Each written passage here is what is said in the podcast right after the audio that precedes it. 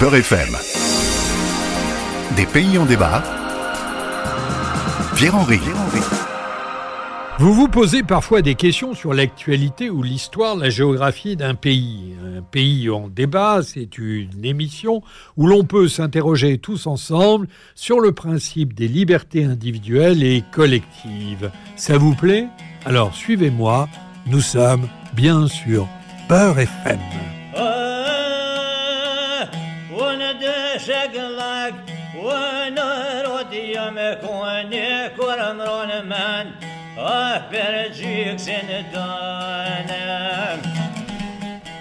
Vous l'avez peut-être deviné par le sarki que vous entendez juste là, cet instrument entre le oud et le bouzouki, ou bien par cette langue, ces rythmes, cette teinte, au cœur des Balkans, notre pays du jour est un territoire controversé. C'est un pays qui peine à obtenir sa reconnaissance par les pays de l'ONU, le Kosovo. On se souvient du conflit qui l'a opposé à Belgrade entre 98 et 99. Ce conflit armé met en scène pendant quelques mois le président Milosevic et son ambition d'une grande Serbie. En 2008, il se déclare, le Kosovo, État indépendant. Le problème, c'est qu'il n'est reconnu ni par l'ONU, ni par l'Union européenne. 95 pays ne le reconnaissent toujours pas aujourd'hui, dont la Chine et la Russie, et certains États membres de l'Union comme l'Espagne ou la Grèce. Pour comprendre la naissance du Kosovo, petit retour au début des années 90, la montée des nationalismes dérape, une guerre civile éclate, les États fédérés de Yougoslavie clament leurs frontières, leur langue et leur indépendance. C'est un des conflits les plus importants du XXe siècle, au cœur de l'Europe, démunie, et elle reste impuissante face aux milliers de morts civiles et à la misère qui gangrène les populations. On parle d'une purification ethnique opérée par les chefs d'État yougoslaves. Les États fédérés au sein de la Yougoslavie explosent dans une logique identitaire autour d'un slogan nationaliste, une nation, un territoire, une ethnie. Le Kosovo est une ancienne province serbe. On n'y compte pas loin de 2 euh, millions d'habitants, la majorité albanaise euh, est, musulmane, il y a aussi des Serbes au Kosovo et ils sont chrétiens orthodoxes. Cette cohabitation est source de conflits, mais ça, c'est pas nouveau. À l'été 2022, la scène serbo-kosovare s'anime. Cette fois-ci, le cœur de la polémique concerne les plaques d'immatriculation. Depuis la fin du mois d'octobre, les voitures serbes sont obligées d'être immatriculées Kosovo. C'est désormais inscrit dans la loi. Un geste inacceptable pour la Serbie qui voit en cet acte une atteinte à l'identité serbe. La situation diplomatique instable expose les populations à des injustices et défie parfois leurs droits fondamentaux. Le vote, par exemple, n'a pas été accessible pour la communauté serbe installée au Kosovo pour les élections 2022. Nous allons évoquer ce désaccord identitaire et religieux au Kosovo qui impose aux populations une restriction des libertés avec notre invité du jour, Tota Vodo. Tota Vodo est politologue, co-directrice du département des affaires européennes et étrangères du think tank Eteri, et puis surtout, elle a occupé de 2017 à 2019 le poste de vice-ministre de la Justice en Albanie. Bonjour Tota Vodo. Bonjour. Ça fait 14 ans qu'est intervenue la déclaration d'indépendance du Kosovo. Alors, euh, comment analysez-vous la situation actuelle, toujours extrêmement tendue avec euh, la Serbie voisine?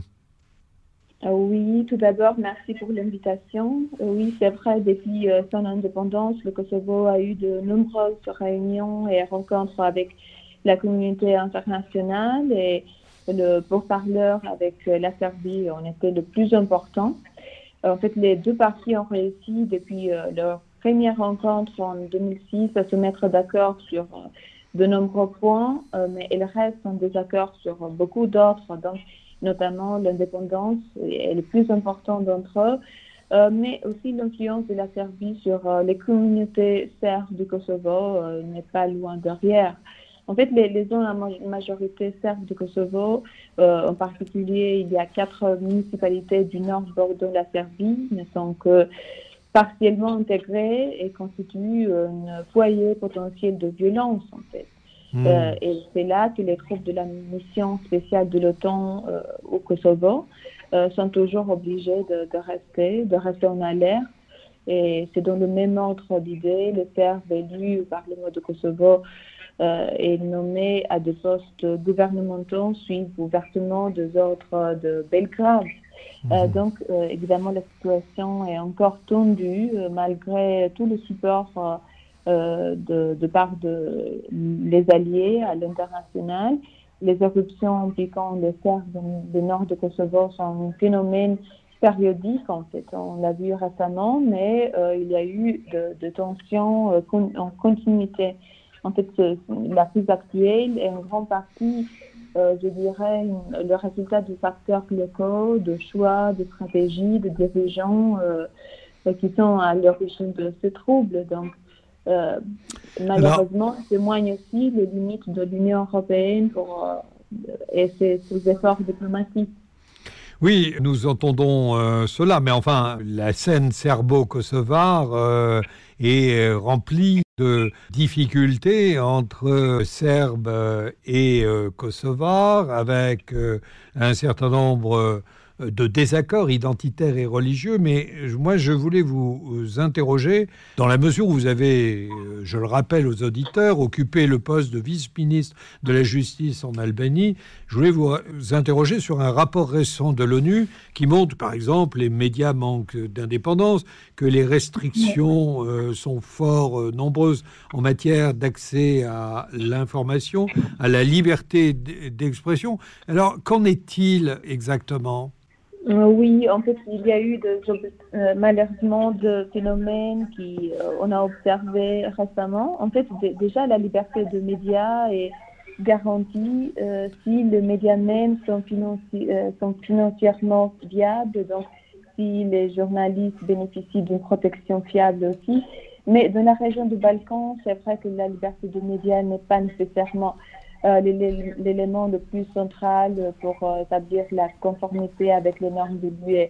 Et vu que la priorité pour la région du Balkan, c'est euh, l'adhésion à l'UE, c'est vrai qu'il y a des facteurs comme la liberté de médias qui est un petit peu laissée à côté. Je ne veux pas dire que ce n'est pas dans l'agenda de gouvernement de ce pays, mais ce n'est pas le point le plus central non plus. Donc oui, il y a eu euh, la privatisation des médias qui était marquée par, euh, euh, par exemple, la, la, privatisation mise en œuvre par une entité légale, entièrement ou partiellement financée par de fonds publics. Oui.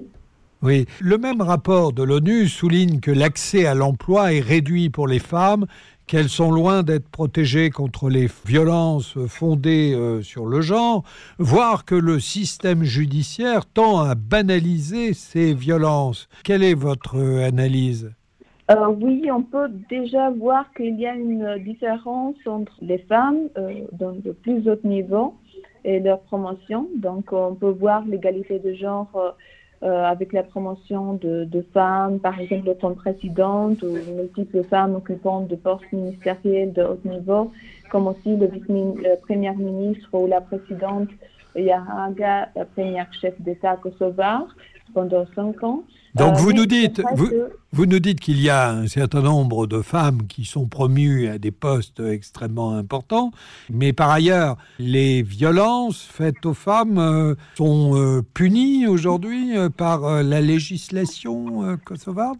Oui, en fait, la, la situation socio-économique difficile du pays a, se présente ce phénomène touche profondément les femmes. Ce sont les premières victimes d'abord du chômage. Vous avez déjà mentionné vous-même euh, les défis euh, que les femmes rencontrent dans le marché du travail, mais aussi, euh, oui, la violence domestique, c'est aussi une, un phénomène très connu. il y a plusieurs institutions qui, qui luttent contre cette contre ce phénomène. Ce n'est pas du tout évident dans une société très fragile d'abord, un euh, pays qui n'est pas encore reconnu euh, au niveau international, même euh, de, cinq pays européens déjà.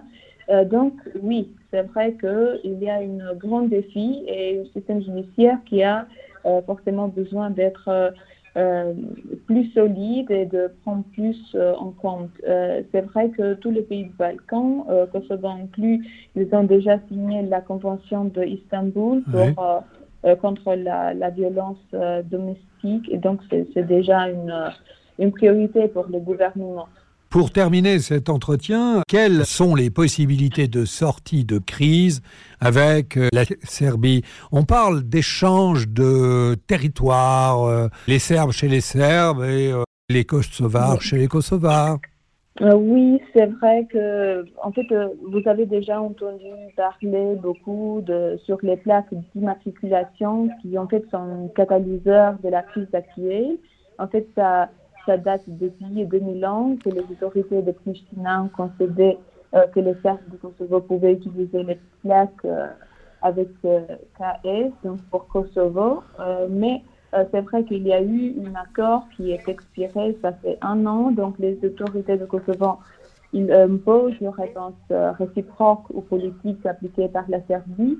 et c'est vrai qu'ici, on voit un petit peu euh, le défi. Donc le défi euh, qui euh, se présente par rapport à l'Union européenne, la stabilité politique accrue de Kosovo en fait est liée à un engagement ferme sur la trajectoire européenne déjà. Donc de la part de l'UE, il faut une adoption urgente d'un régime déjà d'exemption de visa de l'UE. Le seul ah, ce que vous dites, oui, ce que vous dites, c'est qu'une des voies de sortie, c'est la possibilité d'une libéralisation des visas vers euh, l'Union européenne Moi, comme solution, justement, je vois qu'il faut que Kosovo se focalise, se concentre sur euh, sa voie vers l'Union européenne. D'accord. Euh, à la question, par exemple, s'il y a une perspective européenne du Kosovo, j'hésite de dire oui si encore aujourd'hui, il y a cinq pays européens qui n'ont pas encore reconnu le Kosovo.